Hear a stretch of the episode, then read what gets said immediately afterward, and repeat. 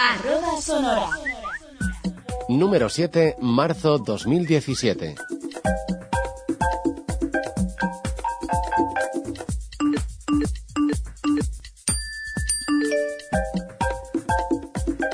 Bienvenidas, bienvenidos a arroba sonora este número 7, como habéis podido escuchar, perteneciente al mes de marzo del año 2017. Aunque ya llevamos tres meses de este año, es nuestra primera revista. Y antes de comenzar, quiero que sepáis que todo el equipo está muy agradecido de la acogida que está teniendo arroba sonora entre todos los que os la descargáis, los que la escucháis y los que nos mandáis correos electrónicos. Así que muchísimas gracias por seguir participando, por seguir escuchando y por estar ahí, que en definitiva siempre lo digo, pero es una verdad como un templo. Si no fuera porque estáis detrás de los ordenadores, de los reproductores de CD, de los móviles, en definitiva, si no fuera porque estáis ahí, arroba sonora no tendría ningún sentido. Ahora quiero que sepáis quién hace posible este tiempo que vamos a compartir con todos vosotros. En la parte técnica, Juan Rodríguez. En la lectura, como siempre, nos ayudarán nuestros queridos Antonio Hueso y Paloma Martínez. Y aquí, delante del micrófono, un habitual, ya sabéis, Estela Landrove. Nos hemos presentado, os hemos agradecido la escucha y las descargas y yo creo que una vez dicho esto, lo mejor es que comencemos con nuestro sumario.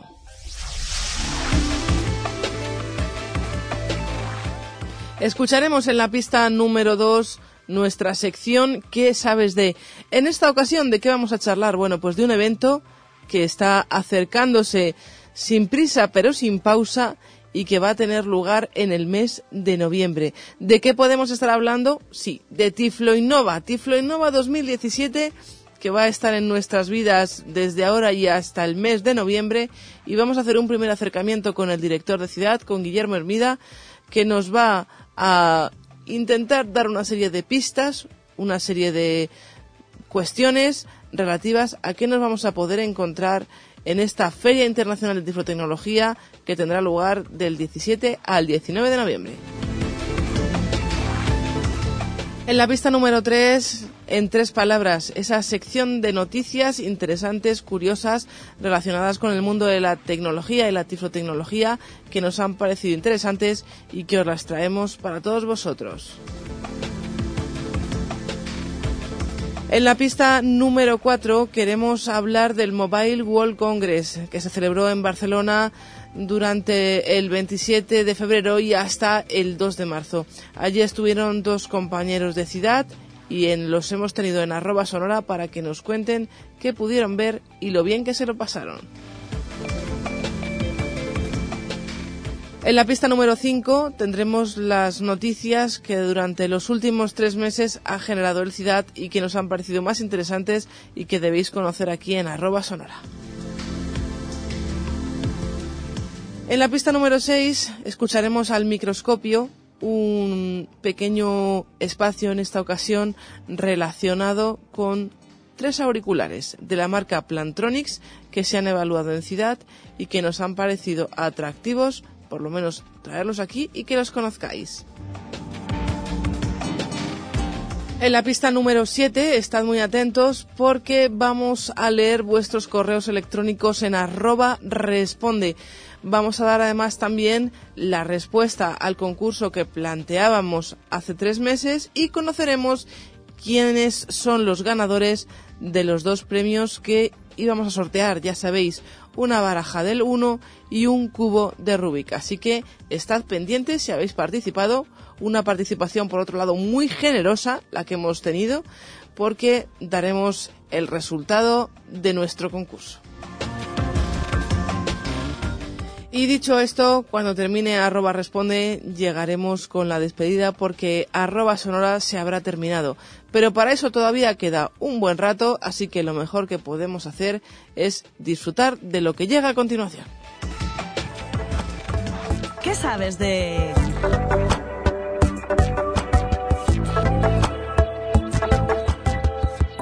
en nuestra revista arroba sonora nos gusta ir siempre por delante, siempre y cuando podamos. Y nos gusta traeros primicias. Y en esta ocasión os vamos a acercar a Tiflo Innova 2017. Sí, sí, es un poco pronto, pero desde Ciudad ya estamos trabajando duramente para conseguir que esta quinta edición sea una vez más todo un éxito. Guillermo Armida, director de Ciudad, muy buenas, bienvenido. Muchas gracias, Estela, ¿qué tal estás? Pues deseando que nos cuentes cómo llevamos los preparativos de esta, ya como decía yo antes, quinta edición, que parece que fue ayer cuando empezábamos con esto de la Feria de la Tecnología en España, esta quinta edición de Tiflo Innova, que cuándo se va a celebrar. Pues se va a celebrar en noviembre, como ya es habitual, y ya siguiendo, yo creo que es una fecha que ya se ha constituido como indispensable en todos nuestros calendarios y se, se ha previsto entre el 17 y el 19 de noviembre. Viernes, sábado y domingo para facilitar que la gente pueda acudir, aprovechar que viene a Madrid, pasarse por Tiflinova y también conocer esta maravillosa ciudad si quieren sacar entradas de teatro o algo así, le avisamos con tiempo para que lo puedan hacer, ¿eh? Si quieren ir a ver el Rey León, cosas de estas que están muy de moda, pues, pues que aprovechen, que ya saben que ese fin de semana del 17 al 19 de noviembre tendrá lugar esta quinta edición de Tiflo Innova. ¿Dónde lo vamos a celebrar? ¿Dónde habitualmente? ¿En el lugar habitual? Eso es, lo vamos a celebrar en Paseo de la Habana, en el CDC, allí en el Paseo de la Habana 208, porque creemos que es una muy buena ubicación a nivel de de medios de transporte, que ya la gente lo conoce, es un entorno muy, muy conocido que ha funcionado muy bien en las últimas ediciones y ahí lo tendremos, ahí lo, lo vamos a celebrar.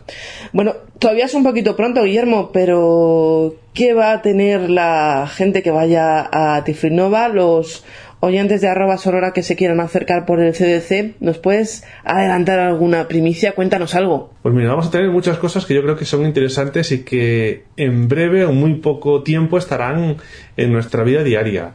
Aparte de la exposición, que ya todo el mundo conoce, donde se, los proveedores más importantes en materia de tiflotecnología estarán presentes, presentándonos sus últimas novedades, sus últimos desarrollos, sus últimos productos. Vamos a tener una jornada de usuarios, cargada de novedades. Intentaremos que esté Microsoft enseñándonos sus tecnología de inteligencia artificial, de reconocimiento de objetos, vamos a intentar hablar del Internet de las cosas, vamos a intentar hablar del famoso 5G y no nos podemos olvidar desde luego de nuestros mayores y de, nuestros jóvenes, que también haremos jornadas específicas para ellos con temas que les ocupan y les preocupan. Y también otra cuestión, tenemos los, los talleres, que vamos a hacer unos talleres prácticos donde la gente va a poder descubrir cosas muy, muy interesantes, muy novedosas y que no, no vamos a desvelar más pistas por ahora y lo, lo iremos dejando para más adelante. Sí, además todos aquellos que deseen estar informados pues pueden ir descubriendo los últimos avances, las últimas novedades que se vayan produciendo en el ámbito de Tiflo Innova, pues a través de la página web del evento de Tiflo Innova, a través de la página web del CIDAD, por supuesto, a través de nuestra revista de arroba sonora y de las redes sociales. O sea que información no les va a faltar. Esto simplemente es una previa para que vayan calentando motores. El SAMUR también nos va a acompañar en Tiflo Innova y no solo por si alguno nos pasa algo, sino para enseñarnos cosas, ¿verdad? Eso es. Hemos contactado con la gente del, del SAMUR para bueno, pues comentarles que se va a celebrar este evento tan importante para nosotros, para el colectivo de personas con discapacidad visual, y se han querido unir. Se han unido, nos van a presentar una UBI móvil, allí van a estar enseñándonos las últimas tecnologías en el mundo de la medicina, en el mundo de la reanimación, que vamos, esperemos, crucemos los dedos y estamos seguros que no lo vamos a tener que utilizar y que simplemente es de carácter divulgativo, pero también por si alguien se encuentra alguna cosa, le da algún mareo, que también sepa que... Que sepa que tenemos al Allí, que estamos preparados para todo en cualquier momento. Eso es. Muy bien, Guillermo, pues muchísimas gracias por habernos acercado a los inicios, a los preparativos de Tiflo Innova. Nos consta que estáis trabajando mucho y muy duro en esta organización y como siempre estamos convencidos de que va a ser un éxito y emplazamos a todos los oyentes a que estén muy pendientes a nuestra revista, a las redes sociales y al resto de canales de divulgación porque ahí iremos dándoles a conocer lo que podamos, las últimas novedades de esta quinta edición de Tiflo Gracias, Guillermo. Muchas gracias a ti, Estela.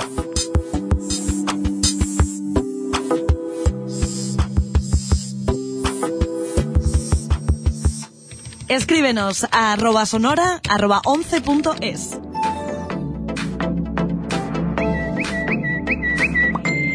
en tres palabras.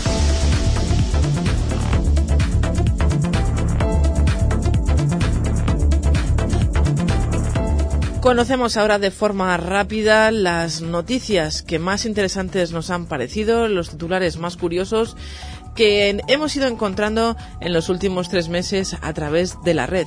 Y en primer lugar vamos a hablar con Antonio de una nueva técnica que permitiría administrar la insulina por vía oral. Investigadores de la Facultad de Ciencias Químicas y Farmacéuticas de la Universidad de Chile y ACCDIS han desarrollado una tecnología que permitiría administrar la insulina por vía oral. La insulina no puede administrarse como cualquier otro medicamento común por vía oral, ya que por su composición es inestable y se destruye antes que pueda ser absorbida. Para evitar este problema, estos investigadores han buscado una vía alternativa desarrollando nanopartículas recubiertas de insulina. Dicho de manera simple, gracias a la tecnología aplicada, cuando el paciente lleve estas pequeñas láminas a la boca, se aplicarían en la mejilla, por ejemplo, con la dosis de insulina, son absorbidas por la mucosa bucal y pasan directamente al torrente sanguíneo. Y por supuesto tendría el mismo efecto que si fuera administrada de manera tradicional, pero evitando los pinchazos y las incomodidades aunque aún queda mucho camino por recorrer, ya que aún están en las primeras fases del proyecto, el futuro parece alentador. Os contamos ahora una cuestión relativa a las tablets, porque estamos hablando de Britap, una tableta con braille para quienes sufren de discapacidad visual. Se trata de una tableta Android que incluye una superficie braille para que las personas con discapacidad visual puedan usarla sin excesivos problemas. Un dispositivo de 500 dólares que ofrece una alternativa asequible en este sector. Al pulsar en el botón del lateral del dispositivo, la mitad superior de la tableta se convierte en un lector braille, donde podemos cargar documentos o páginas web. Para ello usa pequeñas burbujas que cambian constantemente, adaptándose al contenido que se desea mostrar. El objetivo es ir ampliando sus funciones para que el tipo de contenido sea más completo. De hecho, están ya trabajando en mostrar mapas, por ejemplo, algo que sería realmente útil. Se podrán sentir texturas en las pantallas de un móvil. Tambas es el nombre de una compañía que está desarrollando una tecnología que nos permitirá sentir texturas desde pantallas táctiles, algo que podría revolucionar el mercado de aplicaciones en un futuro próximo. Se trata de una tecnología de retroalimentación áptica que han demostrado en el CES 2017, aunque la empresa existe desde 2011 y la idea es mucho más antigua. Para ello han mostrado algunas aplicaciones compatibles con su sistema, desde una que permite sentir ondas en el agua con piedras en el fondo, a otra de la empresa de ropa Bonobos, que permite que sintamos la textura de algunas prendas. En el segundo ejemplo pudimos ver cómo era fácil diferenciar una prenda de algodón de una de pana, siendo solo necesario frotar la pantalla para sentir cada textura, una sensación semejante a la real, no exactamente igual. Para conseguirlo usan vibraciones, pulsos electromagnéticos, que envían señales a las puntas de los dedos usando una pantalla especial, el resultado de investigaciones de más de 10 años en la Northwestern University. Ahora están buscando socios para implementar esta tecnología en juegos, aplicaciones educativas y sistemas para los que sufren alguna deficiencia visual. Por supuesto, será necesario también encontrar empresas de hardware interesadas en la idea, ya que si queremos tener esas pantallas en nuestros móviles del día a día, los grandes fabricantes tendrán que volcarse de lleno y pagar todas las licencias necesarias para usar algo así. Y ahora vamos a conocer Ability Connect, una aplicación adaptada a las necesidades de las personas con discapacidad visual. Creada por la Universidad de Alicante con el apoyo de la Fundación Vodafone España, nos presentan Ability Connect, una aplicación para ellos que permite conectar varios dispositivos por Bluetooth, Wi-Fi o datos, para que algunos de ellos puedan ir viendo lo que se escribe en otro. En el modo servidor, el usuario puede crear una sesión para que otros usuarios se conecten desde su móvil o tableta. En este servidor podrán ir introduciendo texto, como lo que se va incluyendo en una pizarra en clase, por ejemplo, o lo que explica un profesor en una sala, de modo que los dispositivos conectados a su sesión podrán recibir el contenido retransmitido por dicho servidor en tiempo real. Todos los iPhones y iPads conectados al servidor podrán adaptar el contenido que allí ven, tanto configurando el color de fondo y texto para ajustar el contraste como definiendo el modo avanzado, gracias al cual irá apareciendo palabra por palabra todo lo que se recibe, siendo posible configurar la velocidad de aparición de las mismas. Puede usarse también para realizar traducción de idiomas, ya que mientras una persona habla en un idioma, el traductor puede ir escribiendo la versión servidor de la APP para que los dispositivos conectados vayan leyendo la versión traducida. El objetivo es ayudar a las personas que tienen problemas de audición o de vista, aunque las posibilidades de Ability Connect pueden ser mucho más amplias en el día a día, como a la hora de subtitular un evento que se esté realizando. Ha habido una nueva actualización de Windows 10 con soporte para Braille y otras opciones. Microsoft ha lanzado una nueva compilación, Build 15025 de Windows 10, para aquellos que participan de Windows Insider Program, y entre las características que se destacan son las nuevas opciones de accesibilidad. Ya el año pasado el equipo de Microsoft dio a conocer una serie de nuevas funciones de accesibilidad que ahora se hacen presentes en esta actualización. Por ejemplo, hay soporte de braille en el narrador de Windows 10. Para probarlo, aunque debemos tener en cuenta que está en beta, tenemos que tener abierta la aplicación, ir a configuración, accesibilidad, narrador y seguir las instrucciones que se describen bajo braille. Son solo unos pocos pasos. Tendremos que descargar el soporte para Braille, luego escoger la opción que nos permite activar Braille y añadir la pantalla correspondiente. Otra de las características que se suman a esta compilación tiene como objetivo facilitar la forma como escuchan el audio las personas con discapacidad visual al estar en lugares públicos o en reuniones. Teniendo en cuenta que solo utilizan solo uno de los auriculares para estar pendientes del entorno, hay una nueva opción audio mono que se puede configurar para que no pierdan ningún detalle del audio, aunque escuchen de un solo lado. Un dispositivo que ayuda a personas ciegas a ver lo que ocurre debajo de un microscopio. Unos estudiantes de la Universidad Purdue han creado un dispositivo áptico que puede ayudar a personas ciegas que estudian carreras STEM, científicas y técnicas, a ver lo que sucede en un laboratorio, al realizar pruebas o las observaciones bajo el microscopio. La idea es que puedan interpretar los datos científicos mediante el tacto, por lo que han desarrollado todo un sistema para conseguir este objetivo. Una especie de joystick está unido a un ordenador, que a su vez está conectado a un microscopio. Y gracias a algoritmos de visión por ordenador se interpreta lo que se ve y se utilizan los sensores que contiene el joystick para traducir a los estudiantes lo que se está observando. Gracias a esta dinámica pueden reconocer los colores, texturas y formas de los objetos, y todo ello en tiempo real. Una opción excelente que permite cierta independencia a las personas con discapacidad visual que estudian este tipo de carreras, ya que podrán beneficiarse de las clases de laboratorio al mismo tiempo que el resto de los estudiantes, sin necesidad de recurrir a alternativas caseras ni ayuda de otras personas. Un simulador permite averiguar cómo es la vida de personas con discapacidad visual grave. En Internet podemos encontrar diferentes proyectos que tienen por objetivo concienciar acerca de un problema o situación determinada. En esta ocasión tenemos un detallado simulador que nos permite averiguar cómo es la vida de personas con problemas graves de visión desde el navegador. Sinao, que así se llama el simulador, cuenta con varios modos de uso distintos que permiten experimentar cómo es el día a día de personas con cataratas, glaucoma y retinopatía. En lugar de basarse en conceptos teóricos, Sinao nos pide que introduzcamos una dirección física con la que estemos familiarizados, de forma que podamos comprobar cómo ven la realidad las personas afectadas por estas enfermedades mientras nos movemos por calles que conocemos gracias a la tecnología de Google. Además de poder consultar información y algunas estadísticas acerca de cada enfermedad, Sinao también nos permite ajustar la severidad de cada una de las tres enfermedades para comprobar las diferentes formas en las que puede afectar a nuestra vida diaria. Sin duda se trata de un proyecto de lo más interesante. El enlace de acceso es simulator.sinao.org. Mimi Music llega Android para personalizar el sonido que escuchamos. Cada persona escucha de una forma diferente, tiene una respuesta distinta a cada frecuencia, y en Mimi Music quieren personalizar la música que escuchamos para que se adapte a esa característica individual. Se trata de un proyecto que ya existe en iTunes para iPhone y que llega ahora al mundo Android con una versión básica de lo que puede ofrecer mientras que en la versión iOS se realiza un test completo para que el sistema sepa cómo reaccionamos a cada frecuencia, adaptando después el sonido que recibimos en otras plataformas, en Android solo se pide la edad y el sexo, para realizar algunos ajustes básicos, aunque prometen tener listos los test completos dentro de poco.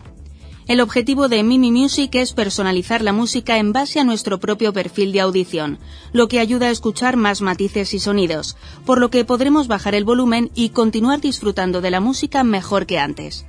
Quieren que tengamos la sensación de estar en la primera fila de un concierto, aunque estemos escuchando Spotify o SoundCloud, y para ello adaptan el sonido a cada uno de sus usuarios.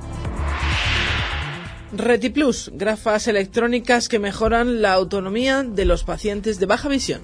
El sistema RetiPlus es una solución tecnológica que permite mejorar la calidad de vida de personas con patologías de baja visión mediante la gafa electrónica Epson Moverio. La gafa es graduada por el especialista quien dirige y posiciona la imagen capturada por la cámara de la gafa, acomodándola sobre el resto visual del paciente. El hardware eh, se compone de las Smart Glass Moverio, una tablet, y filtros selectivos y de reducción de fondo que pueden incorporarse a la montura de la gafa. El especialista dispone de una tablet en cuya pantalla actúa manualmente sobre la imagen que desee, por ejemplo, un optotipo.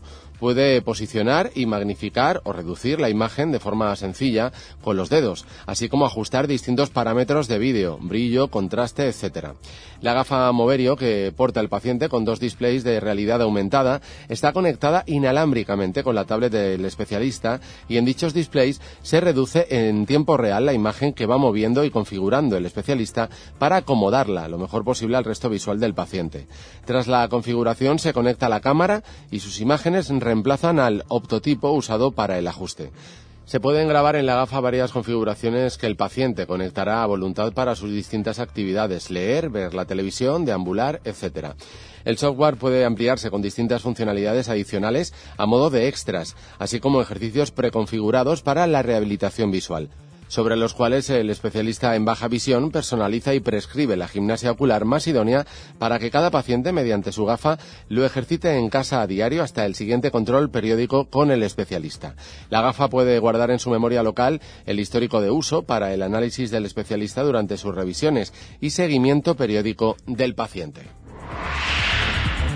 Una visera que carga tu móvil con energía solar.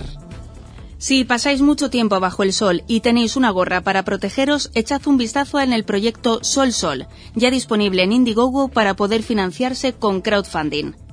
El proyecto es de una startup de Los Ángeles, una gorra bastante parecida a la que se usa en el béisbol, pero con un panel solar en la parte de la visera que podría usarse para generar la energía suficiente para mantener cargado un gadget. Cuenta con conector USB colgado de la gorra y solo tenemos que conectar el dispositivo para que empiece a recibir energía. Garantizan que puede cargar a un ritmo de 200 mAh por hora, aunque ya están trabajando para mejorar los números. La venderán por 56 dólares cada una, con descuentos para los que decidan comprar un pack. Hablamos ahora de un nuevo boletín de la Fundación 11 relacionado con la accesibilidad y con la innovación. La Fundación 11 lanza Innova Accesibilidad, un boletín sobre innovación en accesibilidad y tecnología. La nueva publicación contendrá noticias breves sobre investigación y desarrollo de productos y servicios innovadores pensados para mejorar la calidad de vida de las personas con discapacidad. La primera edición saldrá el 11 de abril de 2017. Las siguientes ediciones serán divulgadas el segundo martes de cada mes.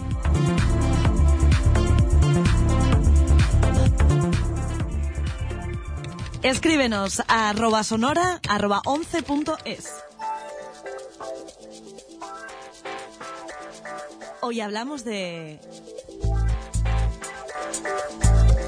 Entre el 27 de febrero y el 2 de marzo tuvo lugar en Barcelona el Mobile World Congress. Ya sabéis, esa feria de tecnología móvil que muchos de vosotros seguro que ya habéis tenido acceso a diferentes informaciones, pero no de primera mano como las tenemos aquí en arroba sonora, porque han estado allí dos de nuestros compañeros in situ viendo cada rinconcito de la feria. José Antonio Muñoz, bienvenido, un trimestre más. ¿Qué tal? Y Luis Palomares, que hacía mucho que no contábamos contigo en arroba sonora. ¿Qué tal? Por aquí estamos. Muy bien. Los dos habéis estado en Barcelona, habéis disfrutado de la feria durante cuatro días y habéis podido vislumbrar algunas de las cosas que han podido verse en esta feria mundial, digamos, porque fue yo creo una de las primeras ferias de móviles y ahora se ha convertido ya en un referente. Pero así, a grandes rasgos, José Antonio, ¿qué podíamos encontrarnos cuando llegábamos a esta feria que además debe ser enorme, ¿no? Pues efectivamente, es enorme y lo primero que nos encontramos era una magnitud de gente impresionante. Quizá, bueno, los organizadores dicen que superaron las expectativas, pasaron de los 100.000 visitantes y desde luego había un gran ambiente en cuanto a personas. En cuanto a stand, pues efectivamente la, la feria es muy grande, hay numerosos pabellones y yo siempre pienso que es una feria para que vayas con las ideas previas muy claras y te dirijas a aquello que quieres ver porque sea lo más interesante. Porque si vas a ver por ver, pues al final, no ves nada. No te enteras de nada. Luis, ¿cuál fue tu percepción de ese primer acercamiento a, la feria? Los el primer día, por ejemplo, cuando llegas allí. Pues que andamos una jarta. Enorme todo, todos los pabellones del, del complejo estaban utilizándose.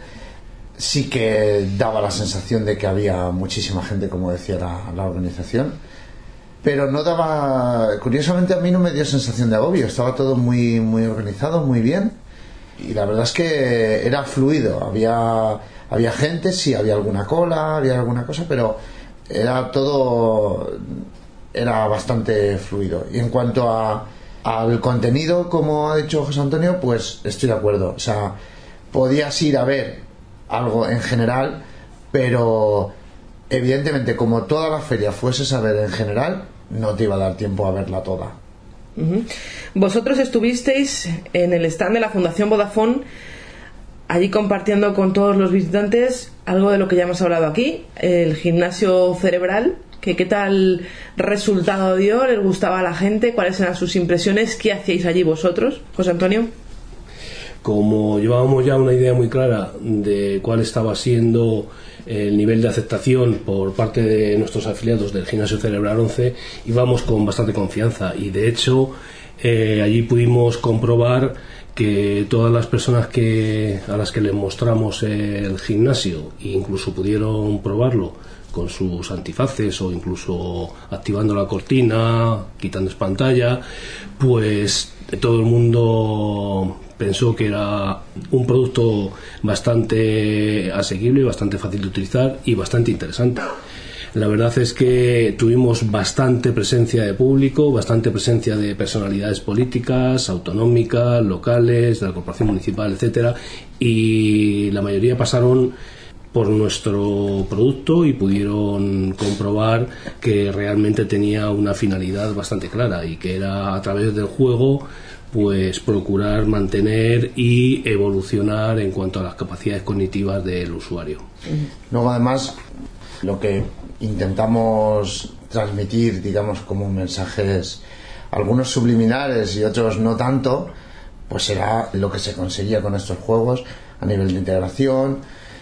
Y luego el explicarle a, los políticos y también a los desarrolladores, que alguno pasó también por ahí, que era importante, no los juegos en sí, que lo son, pero sobre todo que, era, que es importante el, hacer desarrollos accesibles, pues por temas de que pueda llegar a todo, que para ellos es, es también beneficioso a nivel incluso de, de negocio, por supuesto. ¿Y, cuál fue ese mensaje de los desarrolladores? ¿Lo perciben? ¿Se hacen eco de ello o, todo queda un poco en agua? Yo, mi percepción particular, porque claro, a veces no estábamos los dos a la vez contando al mismo grupo de, de personas. De hecho, casi nunca hemos estado, hemos coincidido, ¿no? Pero hay un poco de todo. Pero sorprendentemente, hay bastantes desarrolladores que no se lo plantean y que tienen que tener una, un pequeño contacto y entonces en ese momento sí caen y sí se les va ocurriendo cosas y sí, pero al principio pues no se lo plantean. Es como si les sorprendiera. Ah, es verdad, pues sí, tampoco. No habíamos pensado en esto. Eh, así es. Pero cuando caen en la cuenta dicen, bueno, pues es verdad, pues tampoco es tan difícil.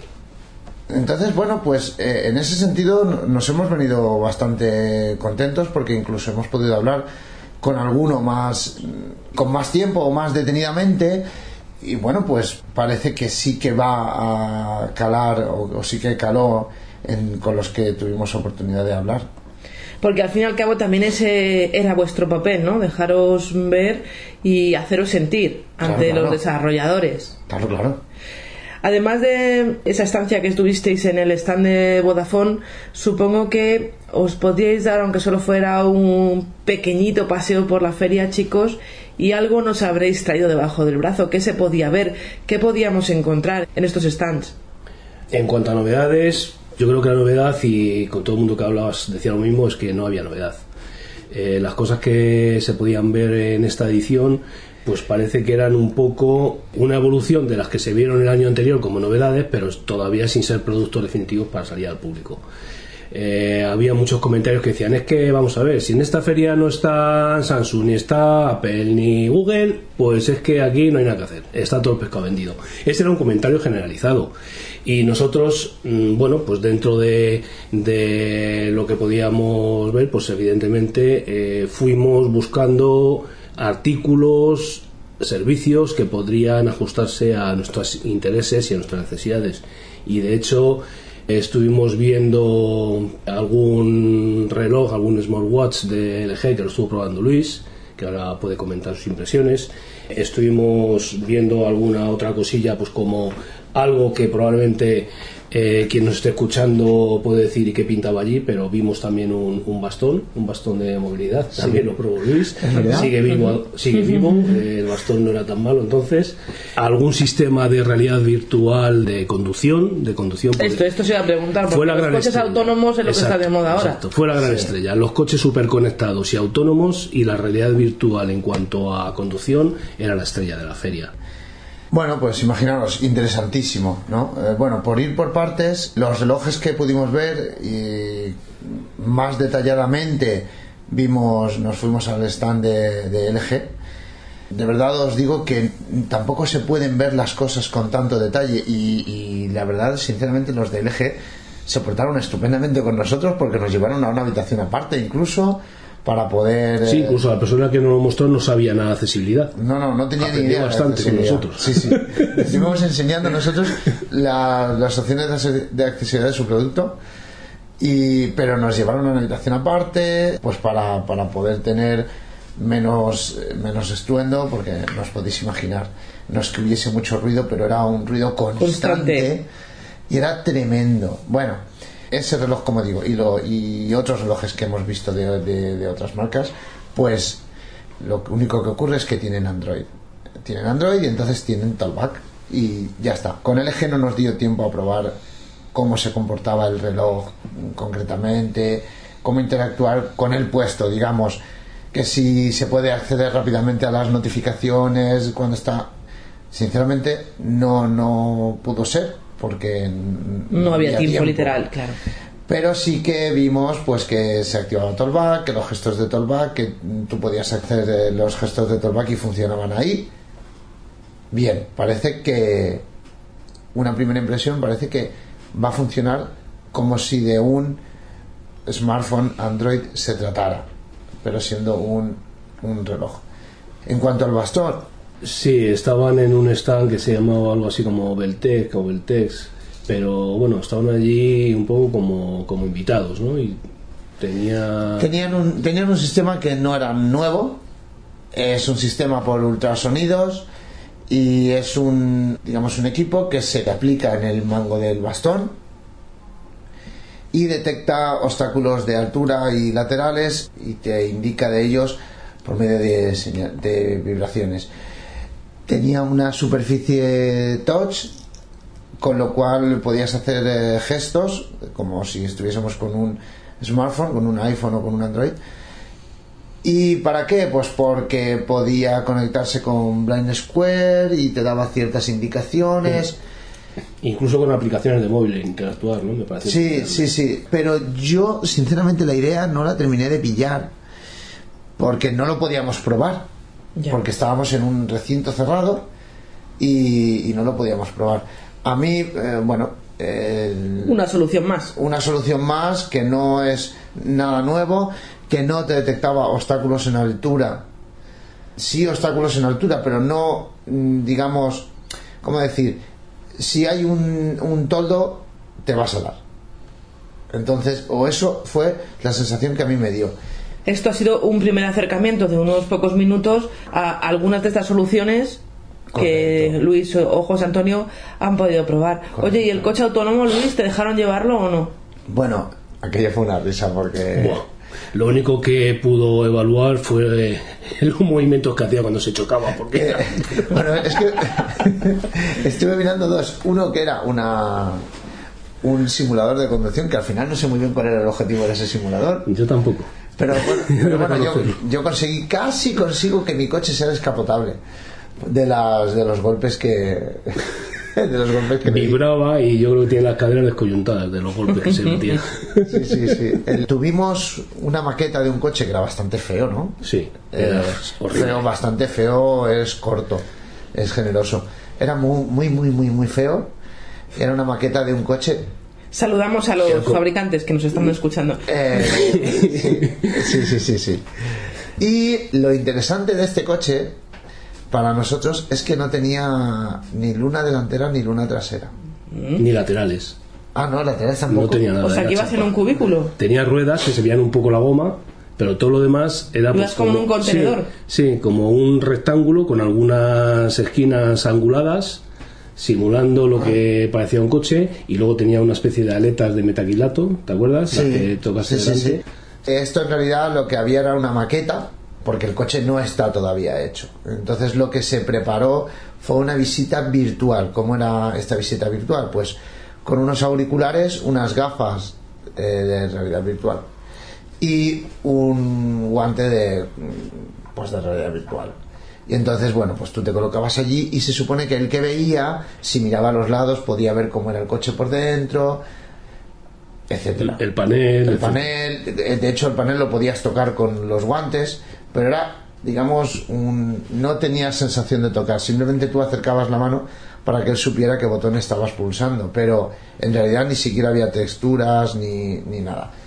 Lo interesante de esto para nosotros, pues es que no tenía cristales, y si no tenía cristales es un coche, pues oiga, a lo mejor Que no desde dentro no se ve, pues. Claro, o sea, desde dentro no era sensación de, de ver, no, no te daba nada. Eh, La, la única información que te tenías es que te iba diciendo lo que ibas a tratar, por dónde ibas, y te decía además que acababa de conectarse con su nevera, con tu nevera, te faltaba no sé qué producto, y que en breve vas a pasar por el lado de una tienda. Si te hacía la compra, y ya de paso parabas un minuto, la recogías y volvías a seguir el camino. Había otros que se ajustaban, te- tenían unas cámaras, pues estaban, creo que era Bosch, que tenían unas cámaras y según cogían tu imagen se ajustaban a tu perfil, ajustaban los retrovisores a la altura, el volante a, la- a tu altura, etcétera. Personalizaban un poco el puesto de conducción, ¿no?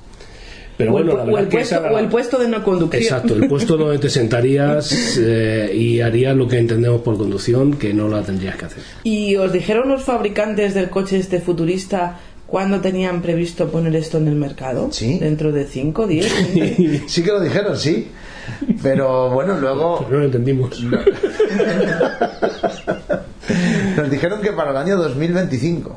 La verdad es que era la, gran estrella de la, de la feria, eran los coches. Los coches había- En una feria de móviles, la estrella eran los coches. Con eso, con Eh, eso me quedo. Los coches y el nuevo viejo Nokia 3310. Ay, eso sí que fue. Bueno, bueno, ¿qué O sea, ¿cómo que tiene que ser? Pues cómo tiene que ser una feria de tecnología súper evolucionada como para que se hable tanto de un teléfono tan antiguo como el Nokia 3310. Pero que además, déjame decir, José Antonio, que no será compatible con las aplicaciones que No. en su día se podían instalar. No, porque no Aunque tiene- es igual, no es el mismo. No lleva sistema No. Symbian ni nada que se le parezca. No, no, lleva sistema Nokia Serie 30 o algo así creo que le llaman, que es un software propietario. No lleva, por supuesto, ni Android, ni Symbian, ni nada que se le parezca. Entonces solamente es un teléfono para llamar y no vas a tener prácticamente aplicación. No tiene wifi, no tiene GPS, no, bueno, por lo que ya sabemos, ¿no? Pretenden sacar, bueno, pues ya sabes que hay un movimiento en Revival. sí, revival, y quizá quieran fabricarlo como exponente o uno de los exponentes de este movimiento, de forma que tengas un teléfono para llamar, recibir llamadas y que si no lo tocas te dure un mes la batería y si hablas pues te dure, qué sé yo, pues 22, 24 horas y eso es lo que quieren sacar y todo el mundo hablaba de él. todo el mundo, bueno, todo el mundo, entiéndeme, había comentarios, ¿no? Bueno, pues es que, fíjate, este Nokia saca... Pero como tú este- dices, no deja, no deja de ser significativo, ¿no? Es muy significativo, es muy significativo. Totalmente. Es que no había, siempre ha habido, digamos, alguna Algún tecnología, reclamo. exacto, ha habido un reclamo que era representativo de la edición. Este año Es que no se sabía muy bien cuál Claro. era el reclamo. No, no, pero además, eh, digo, bueno, nosotros es que no hemos visto nada, yo decía, ¿no? Bueno, nosotros es que no hemos sabido verlo, pero claro, tú empiezas a indagar. Hombre, José Antonio en y Luis no críticas han y- empezado en esto ahora, o sea que algo sabrán. Claro, pero por si acaso, yo siempre prefiero pensar que igual yo no lo he visto o yo estoy equivocado. Lo he comentado con Luis y digo, vale, pues ya somos los, los equivocados. Y luego no- hemos empezado a bucear en internet y digo, pues estamos todo el mundo No, equivocado. pero incluso la, la gente que teníamos por allí, todos más o menos llegábamos a la misma conclusión, ¿verdad? Que si a uno le gustaba más una cosa, a otro le había sorprendido algo, sí, alguna cosa, pero... No había un nexo. No. De robótica había alguna cosilla, pero vamos, anecdótica. Y bueno, pues así fue un poco. Es que mucho pantalla grande en los móviles, Eh, mucha, Quitar capacidad, marcos. mucha capacidad de batería, distintos sistemas de carga de batería, y, y quitar marcos. incluso inalámbrica.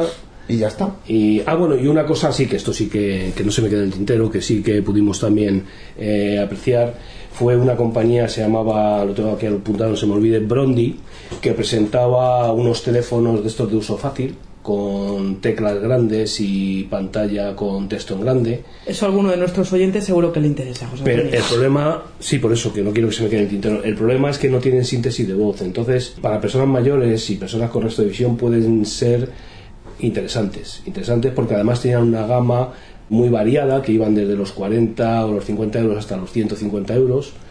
Y también le otorgaban un valor, un valor añadido que era actuar como amplificadores de sonido para cuando estás viendo la televisión o estás en el teatro, te ponían los auriculares y llevaban un sistema de amplificación.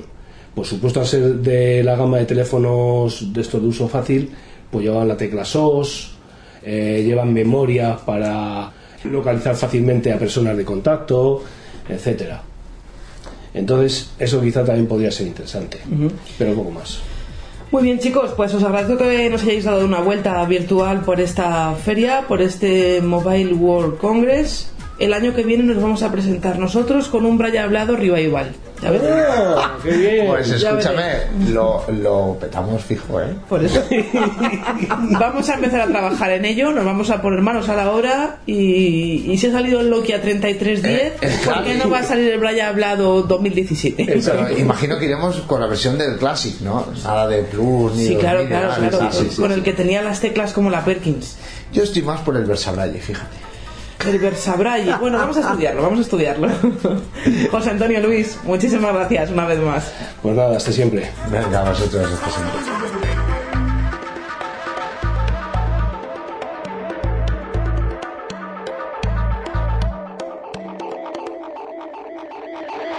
Arroba Sonora.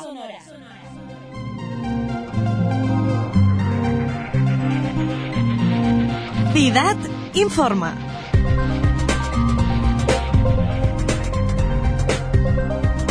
Pues abrimos las puertas de este Centro de Investigación y Desarrollo de la ONCE, del CIDAD, para conocer las últimas noticias acontecidas en los últimos tres meses. Y en esta ocasión empezamos a hablar de un software que ya lo tuvimos aquí en la revista. Se trata de Mecanografía Interactiva 11 Mío. Ya se encuentra disponible para la venta el nuevo programa para PC Mecanografía Interactiva 11 Mío. Se trata de un programa sencillo y accesible para el aprendizaje de la mecanografía dirigido a personas ciegas o con un resto de visión que quieran conocer y aprender la disposición de las teclas en un teclado convencional de ordenador y que tiene un precio de 10 euros para afiliados a la 11. La aplicación es totalmente dirigida, no siendo necesario el uso de revisores de pantalla para la ejecución y seguimiento de las distintas lecciones. Está dotada de locuciones y vídeos que sirven como soporte en el aprendizaje del método a seguir y que que van desde la correcta colocación de los dedos o la distribución de las teclas hasta la secuencia para escribir palabras acentuadas. Mio es compatible con sistemas operativos Windows 7 o superior de 32 y 64 bits. Cada licencia de Mio consta de una única activación no recuperable. El formateo del equipo provocará la pérdida de la licencia debiendo adquirir una nueva para la activación del programa. La compra de Mio solo se puede gestionar a través del servicio de televenta del FIDAT, por lo que las personas interesadas deberán ponerse en contacto telefónico con el servicio de atención al usuario del FIDAT. 910-109-111, opción 2, donde recibirán las instrucciones correspondientes para su tramitación. No existe soporte físico del programa Mio, sino que el instalador ha de descargarse en el equipo desde el siguiente enlace www.cidat.11.es barra repos barra mio barra setup.exe. Tras finalizar este proceso, ha de ejecutarse el archivo descargado hasta completarse automáticamente la instalación. Por último, se generará un elemento en el grupo de programas y un acceso directo en el escritorio. Mio se puede iniciar desde ambos indistintamente. Una vez instalado, puede utilizarse en modo de demostración durante un máximo de 30 días. Transcurrido este plazo, solo podrá seguir siendo utilizado tras la introducción de una clave de activación válida. Nueva versión del firmware 4.7.9 para el Victor Stream 2. Ya están disponibles las nuevas versiones de firmware 4.7.9 en castellano de Humanware para el Victor Stream 2. Esta actualización del software ofrece las siguientes novedades y mejoras en España. Posibilidad de ajustar automáticamente la hora del stream con la red Wi-Fi conectada, activando una nueva opción llamada Ajuste automático de la hora a través del menú de configuración de la fecha y la hora nuevos modos de reproducción en la biblioteca Música.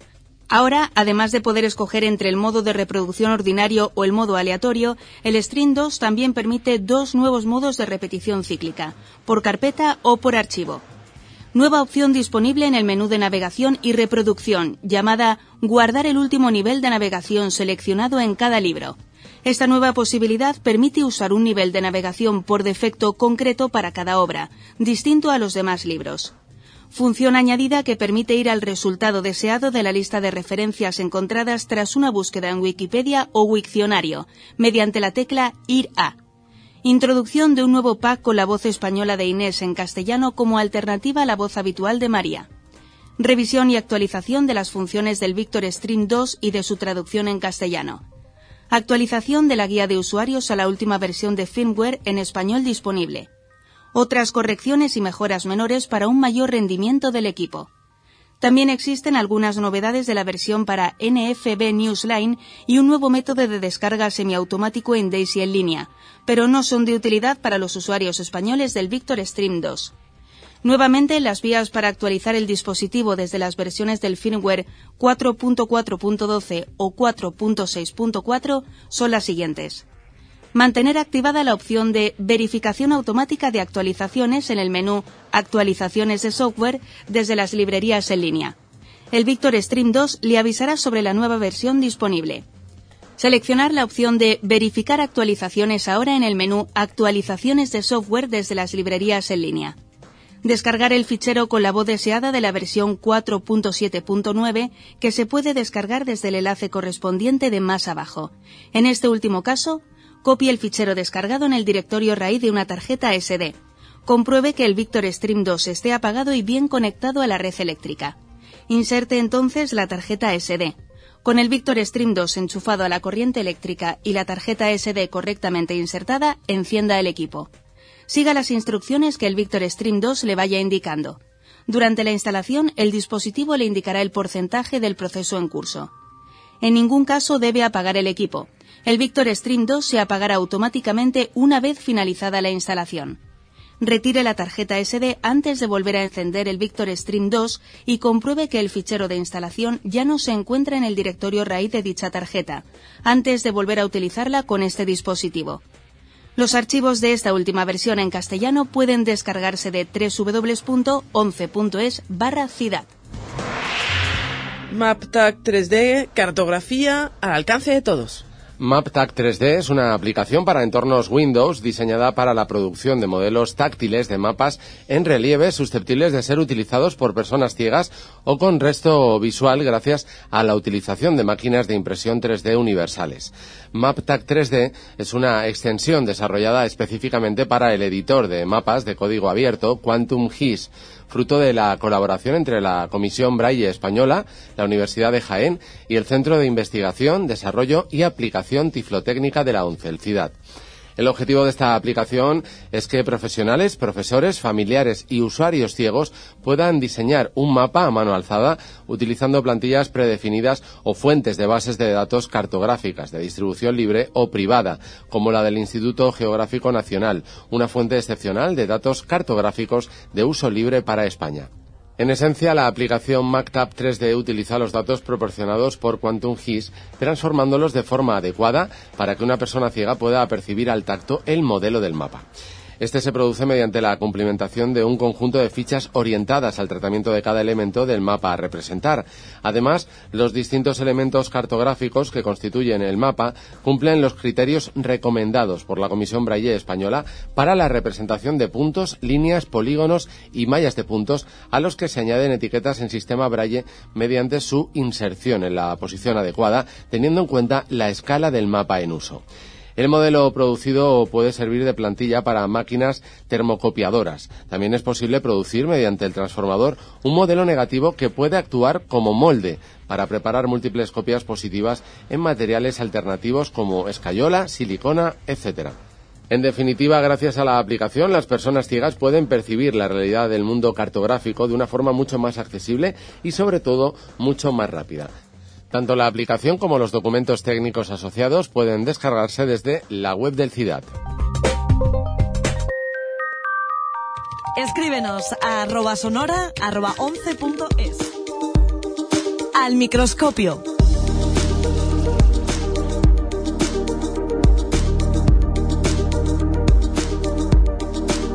En este espacio sabéis que siempre sometemos al microscopio a algún dispositivo. En esta ocasión vamos a charlar con Marcelo Vilevich, él es técnico del departamento de I de Ciudad. Marcelo, muy buenas, bienvenido. Hola, buenas. Sobre unos auriculares, en concreto tres tipos de auriculares de la marca Plantronics que él ha evaluado y nos va a contar porque son interesantes, nos aportan alguna novedad con respecto a los que podemos encontrar en el mercado y sobre todo que en cierta medida son un poco más accesibles, si cabe, que muchos de los que existen por ahí.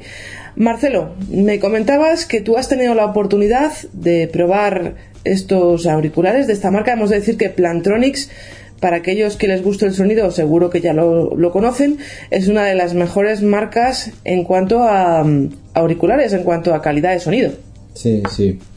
Entiendo que hay usuarios de teléfonos de Android, usuarios de teléfonos de iOS, de Apple.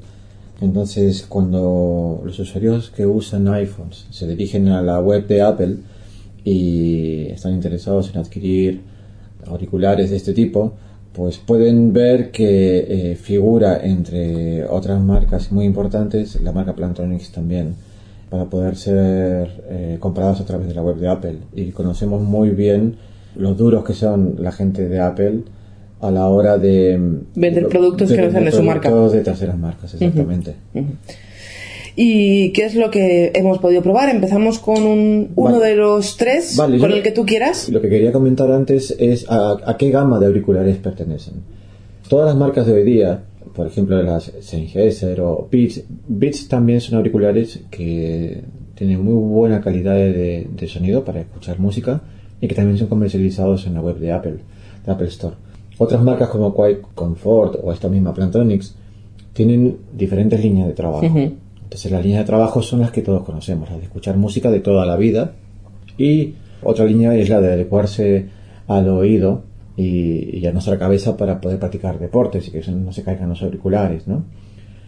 Y que sean cómodos. Bueno, pues la tercera línea, que en inglés se llama, la traducción literal es comunicaciones unificadas. Esta característica los usuarios la encontraremos como UC, Unified Communications, UC. Entonces, esta línea de trabajo de comunicaciones unificadas se trata de, dispositivos que por un lado, obviamente, Eh, son dispositivos que sirven para escuchar música, como siempre, los auriculares, pero también que tienen micrófonos y que permiten controlar ciertas funciones por voz. Quiero decir con esto que los usuarios podemos, por comandos por voz, controlar ciertas funciones de nuestros auriculares. Ponos un ejemplo, Marcelo. Bueno, por ejemplo, responder una llamada. Cuando nosotros estamos, tenemos un auricular, estamos en la calle y el auricular está conectado vía Bluetooth con nuestro teléfono móvil que está en un bolsillo del pantalón, entonces nosotros tenemos el auricular puesto. Debo decir que dos de estos tres modelos de, de Plantronic son bastante pequeños, que se puede ir perfectamente por la calle con un auricular en, la oreja. Una de, las, de, los comandos puede ser responder y simplemente vas por la calle y respondes una llamada. Porque previamente el auricular, que también tiene una, una síntesis de voz, es todo muy simple. ¿eh? Esto no, que, que, los usuarios no piensen que estamos hablando de un JAWS metido en un auricular o de un voiceover. Esto es realmente muy, muy, muy sencillo, muy simple. Son pocos comandos, pero muy útiles al mismo tiempo. Entonces, uno está por la calle y cuando recibe una llamada dice, llamando Juan García, por ejemplo. O sea, o le avisa a, a uno, a, a, un usuario le avisa quién está llamando y que se está recibiendo la llamada. A partir de ese momento, el usuario simplemente manda el comando de voz responder o contestar o lo que sea. Y se descuelga la llamada. Y en este caso. la llamada. O rechazar también, claro. Uh -huh. O a lo mejor le puedes decir escuchar música o algo así, ¿o no? Sí, sí, sí, se puede interactuar. Lo que ocurre, eh, y además se le puede consultar la lista de comandos para que uno lo, no, los tenga bien presentes. Entonces la voz va a decir cada uno de los comandos. De todas maneras, esto de, de, de comunicaciones unificadas, de este tipo de auricular que también existen en otras marcas, permite también interactuar, en el caso de ellos, con Siri, con Cortana en el caso de Windows Mobile. Con Google Now en el caso de Android. Tenemos esas tres posibilidades, además de las que incorpora el propio auricular, en este caso de Plantronics. Tenemos los nombres de los modelos por si alguno de nuestros eh, oyentes está interesado en adquirir uno de ellos, o en probarlos o en evaluarlos. Claro, por supuesto. Los tres se llaman Voyager. Uh -huh. Los tres se llaman Voyager. Uno se llama Legend, otro se llama Edge, otro se llama Focus. Luego seguidos de, la, de las siglas UC que hemos hablado, de comunicaciones unificadas, traducido literalmente, literalmente al español. ¿no? Entonces, básicamente tendremos dos, el Edge, el Edge y el Legend, que son modelos que son para una sola oreja, que son los modelos más, re, bueno, recomendados para poder eh, tener algún tipo de actividad. No estoy hablando de deporte, ¿eh? sino simplemente de, de ir por la, calle. por la calle y tener un auricular puesto y poder responder llamadas, consultar, enviar mensajes o lo que sea. Y el tercer modelo Focus es diferente. El tercer modelo es de más calidad, tiene pues una diadema, los otros son solamente para una oreja, estos son para las dos orejas. Bueno, es diferente porque es que además tiene, eliminan el, ruido ambiente. De forma de que la calidad de sonido es muy alta, pero a la vez con volúmenes bajos, que es uno de los graves problemas a la hora de eh, el uso de este tipo de dispositivos, que la gente quiere oír mejor y subir volumen, y ahí es donde comienzan los problemas graves de oído. Uh -huh. Es cierto, estamos muchas veces acostumbrados a escuchar volúmenes muy altos y no por oírlo más alto la calidad del sonido va a ser mejor. En Claro. ocasiones hasta distorsiona y es incluso peor. Mm, Marcelo, ¿con cuál te quedas de estos tres dispositivos? Esto depende mucho del uso que le vayamos a dar. Yo particularmente considero los tres dispositivos muy buenos, las pruebas han sido, los resultados de las pruebas han sido bastante buenos, pero yo no soy un usuario acostumbrado a usar auriculares en la calle. Entonces prefiero lo del Focus, que por cierto es el diadema, es el más caro, es el de mejor calidad de sonido y... Ese está pensado a lo mejor más para estar en casa, Por supuesto, para trabajar con el ordenador o con el móvil, por supuesto, pero no en la calle. Por supuesto. no en la calle. ¿Y en qué han consistido de forma rápida las pruebas, Marcelo, que hemos podido evaluar? Las pruebas sobre todo han consistido en llevar a cabo una prueba típica de un uso normal de un auricular. En este ¿Estaríamos hablando de una buena duración de la batería, por ejemplo? sí, sí, sí, duración de la batería, reconocimiento de, de voz, sobre todo emparejamiento Bluetooth también, para que no se pierda el emparejamiento en un momento dado. Y básicamente todos los resultados fueron todos positivos. Eh, hay ciertas cosas que deberían corregirse, como por ejemplo que algunos comandos varían dependiendo del modelo. El mismo comando se dice eh, con diferentes palabras en algún otro modelo, que el español que utiliza la síntesis no es un español de España, sino es un español muy general que engloba Latinoamérica. Para, para usar de esa manera, pues Plantronics usa un solo español, supongo que para de una manera pues ahorrar un poco, ¿no? Alguna vez he tenido algún problema eh, con el emparejamiento Bluetooth, pero ha sido de una manera ha sido muy muy muy esporádico. Casi casual, ¿no? Sí, no, en general son bastante recomendables, ¿eh? debo decir. ¿Te ha sorprendido? ¿Cuándo te has encontrado con ellos? ¿Te han sorprendido? Sí, me han sorprendido los, entre comillas, de, de, de, gama mm, un poco más baja. Eh, los dos modelos, Age y Legend, he dicho antes que el Focus es el, de gama más alta, el de más calidad de audio y todo. Me han sorprendido los dos pequeños, el Legend y el otro, porque es que en principio son muy pequeños, son muy livianos y el que tenga un, una síntesis de voz y el que tenga un, un, reconocimiento aparatos tan pequeños, pues como el Edge o el Legend, la verdad es que es una cosa que sorprende bastante. Son bastante fiables además y luego claro, dependerá en gran medida a la hora, por ejemplo, de ir por la calle y redactar un mensaje de WhatsApp del ruido ambiente que tengamos. Del ruido ambiente y la interpretación de, Siri, de, Google Now o, de Cortana si fuera Windows Mobile, de nuestras órdenes. Pero las órdenes, desde luego, son recibidas perfectamente.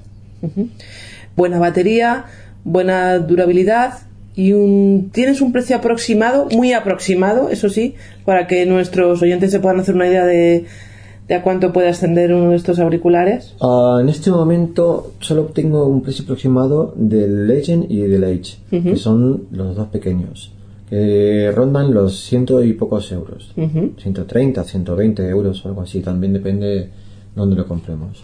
Solo una cosa me gustaría añadir, que es Plantronics trae, eh, tiene una, una aplicación propia, desde la cual nosotros podemos configurar los auriculares. Esta aplicación, eh, que está muy bien, que es muy interesante, que en principio la tiene para Android, la tiene para iOS y también para, incluso para Windows hay una. En el caso de, Android, eh, hay algo que eh, se diferencia un poco en el caso de Android si lo comparamos con iOS.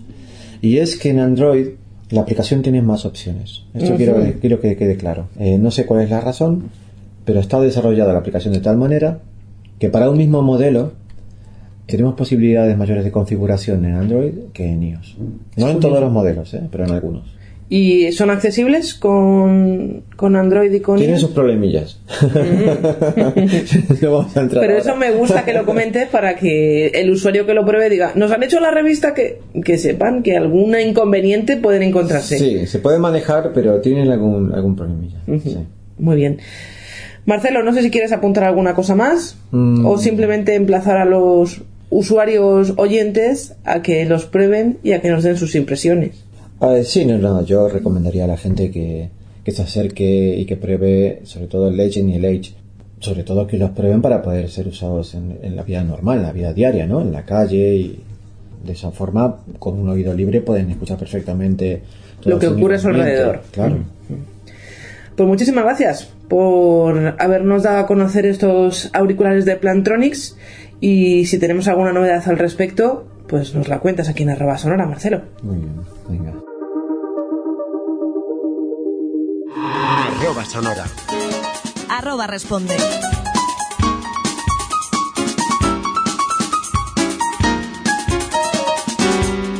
Y a mí que cuando suena esta musiquita me entran así como unas ciertas ganas de, bailar, de fiesta, de, de, no sé, de mover el esqueleto, en definitiva. Porque, oye, a uno siempre le gusta que le manden correos, que le escriban cartas, que le den respuestas a concursos y en definitiva que participen en arroba sonora. Bueno, pues este es vuestro espacio, es el espacio de la participación de nuestros oyentes que lo tienen abierto, ya sabéis, a través del correo electrónico arroba sonora con letra arroba 11.es, arroba sonora arroba 11.es y participan, vaya que sí participan, igual que nuestros queridos Antonio y Paloma. Muy buenas chicos de nuevo. Hola Estela, ¿qué tal? Buenas. Pues deseando estoy de que nos vayáis leyendo los distintos correos electrónicos. Aviso que esta vez la pista va a ser larga porque tenemos muchísimos correos y yo os lo agradezco enormemente. ¿Con quién empezamos, chicos? ¿Comienzo yo? Venga. vamos allá. Tenemos un correo de Luis que dice, lo primero, felicitaros por la revista, que sin duda eh, alguna mejora día a día. Lo segundo, he descargado la aplicación Office Lens, de la que hablabais en la sección número 6, en tres palabras, de la última revista. Como decíais, parece que es un buen escáner, pero de momento solo he conseguido hacer la foto de un documento, pero de ahí no he podido avanzar. Dice, ¿habría alguna posibilidad de conseguir un tutorial del mismo? O si lo consideráis oportuno, dar algunas indicaciones en el próximo número de la revista? Bueno, Luis, nosotros no hemos podido probar de forma uh, útil, digamos, esta aplicación. Sí que sabemos que es una buena app, pero todavía no te podemos, no sabemos tanto como para hacer un tutorial. Yo me lo apunto, me lo dejo aquí en la reserva y si es posible encontrar a alguien que sepa manejarla correctamente, pues no te preocupes que intentaremos hacer ese tutorial o incluso a lo mejor tú pues aprendes a manejarla en este tiempo y puedes ayudarnos tú a hacer el tutorial. Así que Luis, intentaremos dar con ello. Quería decir también algo que nos dice Luis, que nos da las gracias por la revista y nos dice si la podemos hacer bimensual y en el 2019 mensual, que es lo que están deseando. Bueno, pues nada, apuntamos la sugerencia. Más correos electrónicos, que sigue respondiendo arroba. Rafa nos pregunta, quería preguntar cómo puedo escuchar la revista en un iPad. Cuando la escucho en el PC descargo el zip, lo descomprimo y luego escucho los MP3. Pero en muchas ocasiones me sería mucho más cómodo escuchar la revista desde mi iPad. ¿Cómo podría hacerlo? Querido Rafa, no tenemos respuesta a tu pregunta en este número de arroba sonora, pero estate muy pendiente porque es casi seguro que en el número 8 puedas tener respuesta a la misma. Sí, sí, porque todavía no se puede descargar arroba sonora desde un iPad, pero como diría aquel, estamos trabajando en ello. Así que Rafa, permanece a la escucha porque tendremos cositas que contarte dentro de muy poco tiempo. Antonio. Y ahora sí vamos con otro mensaje, con otro email de Isidro Vilaseca. Dice, felicidades por la revista, cada número es más interesante que el anterior, espero que podáis solucionar mi problema. Dice, ¿de qué manera, braille sonido, puedo leer una partitura musical si la tengo en JPG o BMP? Pues Isidro, no es sencillo, las cosas como son. Hay que tener en cuenta que el formato BMP o el formato JPG es un formato de imagen entonces, lo primero que tendríamos que hacer es convertir esa partitura que tienes en esos formatos, en el BMP o en el JPG, en XML, para que luego pudieras reproducir esa partitura. ¿Con qué se pueden transformar estas imágenes? Bueno, pues con un programa que se llama Sharp Eyes, ¿vale? Sharp Eyes. Una vez que tuvieras convertidas estas partituras con este software al formato XML, ya podrías reproducirla o bien con el programa Finale o con cualquier otro reproductor que sea capaz de reproducir, de hacer sonar partituras en formato XML. No sé si lo habremos podido resolver, pero por lo menos nos hemos enterado y hemos intentado darte una respuesta lo más veraz posible. Paloma. José Luis Lastras Muñoz le pega un repaso a Jaus y pone en nuestro conocimiento errores que tiene al pronunciar. Tiene el ordinal decimoséptimo, dice decimosepto, en lugar de decimoséptimo. Y el nombre de Josep lo pronuncia como Josep, siendo lo correcto pronunciarlo marcándolo en la J. En español se pronuncia J-O. No sería válido el argumento de que es un nombre propio. José Luis, pues hemos de decirte que esto no es un problema de Jaus, que hemos, hemos tenido la oportunidad de hablar con la persona que se encarga de traducir yo al castellano, es un problema de la voz de Eloquence. Es decir, que si tú reproduces texto con la voz de Eloquence con otro software que no sea Yoast, te vas a encontrar con estos mismos problemas. Siendo así, siendo una cosa de la síntesis, no se puede hacer mucho más. Pero te agradecemos la sugerencia. Antonio. Hablando de este tema también, porque acabo de ver eh, un, un, mail de, de Mario que dice, ¿qué tal funciona Yoast 18 con Windows 10? Pues iOS 18 con Windows 10 funciona cada vez mejor porque además están saliendo muy, muy, muy seguidamente diversas actualizaciones del software. Pero todavía yo os pediría a los que tenéis ganas de dar el salto que esperéis un poquito. Que si lo dais no, no os va a pasar nada, podéis trabajar sin ningún problema. Pero los que estéis en Windows 7 lo vais a hacer yo creo que con muchísima más rapidez. Pero si lo queréis hacer, podéis hacerlo. No sé si Paloma. Tenemos ¿algo otro de Ángel, que además también tiene una pregunta sobre el iOS 18. Dice que lo ha instalado recientemente en el Windows 7. ¿Puedo seguir tranquilamente en este Windows o mejor que migre a Windows 10 por temas de accesibilidad o usabilidad? Por Pues- ahora con el que tengo dice que va bien, pero no sé si supondría el cambio una mejora. Repito lo mismo que les he comentado antes a, a Mario y a los oyentes anteriores. Si podéis quedaros con Windows 7, no os va a pasar nada. Ya tendremos tiempo todos de migrar a Windows 10, no tengáis tanta prisa.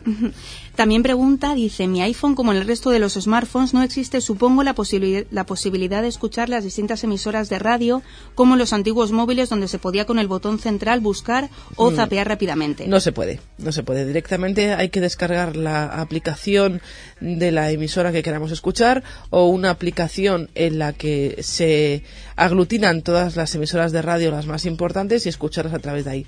Tiene que ser en línea, a través de la conexión de Internet. No tienen una radio de FM como tenían anteriormente los, los teléfonos móviles. Pregunta también si en relación con los electrodomésticos accesibles con síntesis de voz y usables para un invidente hay alguna novedad interesante. Pues ojalá, ojalá. Hasta donde nosotros sabemos, tanto por parte de Ciudad como por parte de arroba sonora, por el momento no podemos ofreceros novedades en este sentido. No obstante, si vosotros os enteráis de alguna novedad, por favor, os pedimos que nos la hagáis saber al buzón del oyente, como yo siempre digo, a arroba sonora arroba 11.es, porque la compartiremos con todos vosotros. Fernando Villalba nos propone que para el próximo número la posibilidad de hacer un estudio sobre los podcasts de aprendizaje de inglés y de tecnologías accesibles. Pregunta cuáles nos parecen mejor y pueden resultar más prácticos para el colectivo. Lo que os digo, que cada día nos lo ponéis un poco más difícil, pero asumimos los retos. Enrique Matesán nos dice, antes de nada deciros que continúo oyendo vuestra revista con gran interés. Tengo bastante información en cuanto a las posibilidades, soportes, etcétera, de leer libros en formato DAISY, que son los que leo habitualmente, pero en ocasiones tengo interés en leer libros editados en formato digital, para el mercado en general y estaría muy interesado en vuestros consejos sobre los soportes que pueden resultar más fáciles para los invidentes, así como cualquier otra consideración que nos pueda ayudar para la lectura. Pues hombre, depende un poco también del soporte en sí con el que quieras leer el libro. Si por ejemplo lo quieres leer con un iPad o con un iPhone, el software de Apple, el ebooks, pues la verdad es que resulta bastante bien. Pero claro, también depende de dónde compres el libro. Si lo compras en una tienda de libros tipo Amazon, pues tendrías que utilizar su propio lector, su propia aplicación, que también la tiene para iPhone y que hasta donde me cuentan, hasta donde me dicen, pues también es accesible para personas ciegas. Agradecemos muchísimo estos correos electrónicos haciéndonos consultas y ahora llega el momento más esperado de estos últimos tres meses. ¿Por qué? Porque llega el momento de dar respuesta al concurso que planteábamos allá por el mes de diciembre. Y decíamos, ¿cuántas lecciones tiene el programa mío?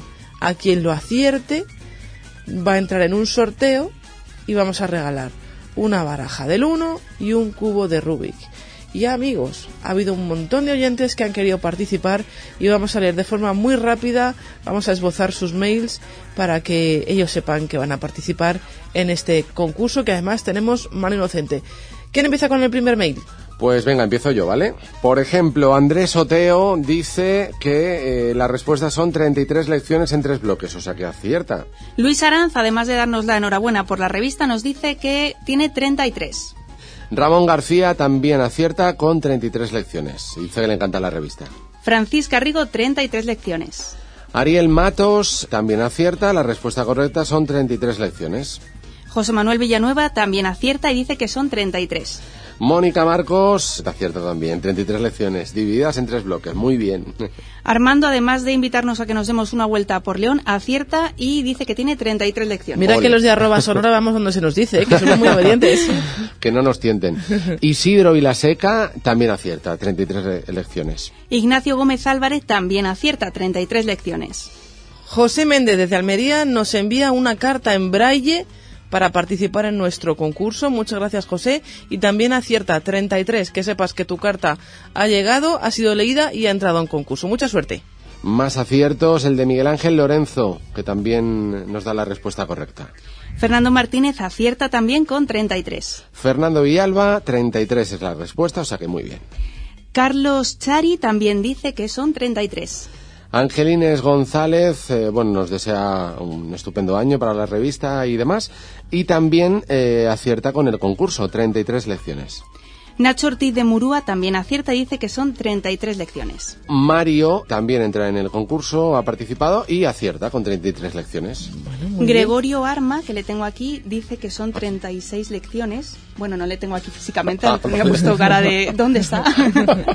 dice que son 36.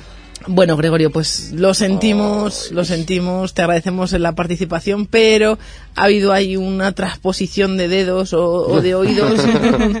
Eran 33, y 33 las lecciones. Belén Garrido, que también la tengo aquí, acierta con 33. Belén, que también creo que nos hacía una sugerencia, además de, de participar en el concurso. Eso es. Nos sugiere que incluyéramos un artículo dedicado a investigar sobre si hay aplicaciones accesibles que sirvan para componer música. Bueno, Belén, pues hay, hay, hay aplicaciones. Estamos también ya ultimando las informaciones, el artículo, como tú comentas, y probablemente para el próximo número de arroba sonora, para el número 8, puedas tener una información más exhaustiva que esperemos que por lo menos te ayude a conocer algo más en respuesta a esto de la composición de música por parte de personas ciegas. Ya verás cómo te va a gustar, cuando menos a ti y a todos los que os gusta la música os va a resultar interesante.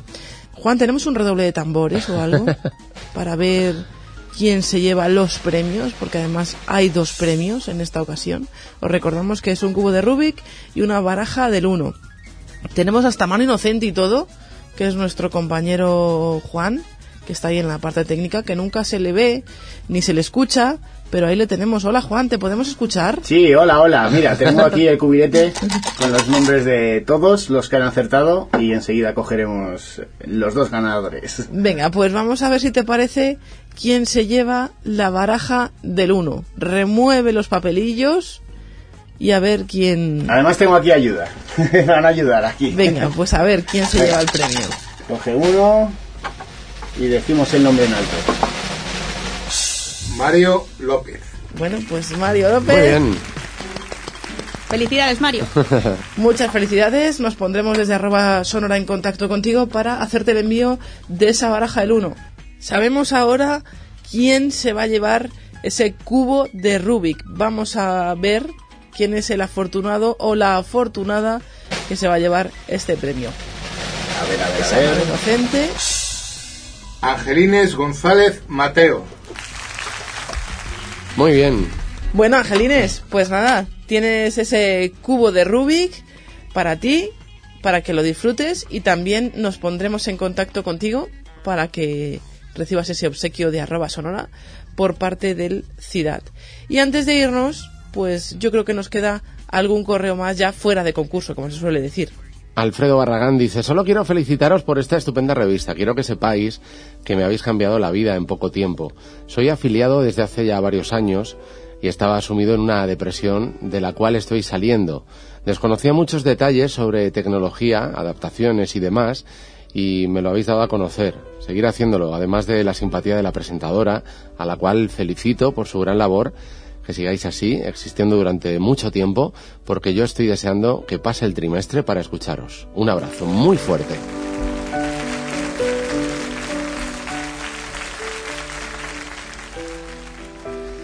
Pues después de estas palabras de Alfredo que nos han emocionado a todos, la verdad es que no nos queda mucho más que decir. Agradeceros a todos la escucha, estos correos electrónicos, que ya sé que sonará atópico, pero son los que nos motivan, son los que nos ayudan a seguir buscando contenidos interesantes para vosotros, nos ayudan a, sentirnos en definitiva mucho mejor, no solo a mí, sino también a Juan, a Antonio y a Paloma. Así que como decía antes, muchísimas gracias a todos por estar ahí y por ser parte de arroba sonora.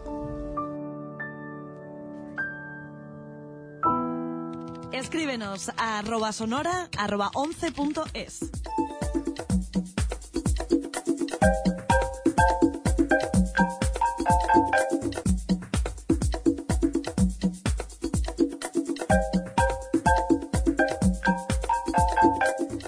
Y una vez que ya hemos escuchado las ocho pistas, nos tenemos que despedir porque arroba sonora llega a su fin. Ya estamos trabajando en los contenidos de la próxima edición del número 8. Esperamos que haya sido de vuestro agrado, que lo hayáis pasado bien, que hayáis disfrutado y que sobre todo hayáis pasado un ratito muy pero que muy entretenido. Un saludo muy cordial de Juan Rodríguez en la parte técnica, de Antonio Hueso y Paloma Martínez en la lectura de textos y de Estela Landrove que estuvo aquí acompañándoos como siempre delante del micrófono. Estad pendientes porque para el próximo número es posible que os ofrezcamos novedades. Así que seguid con nosotros, seguid con arroba sonora y nos volvemos a encontrar allá por el mes de julio. Adiós.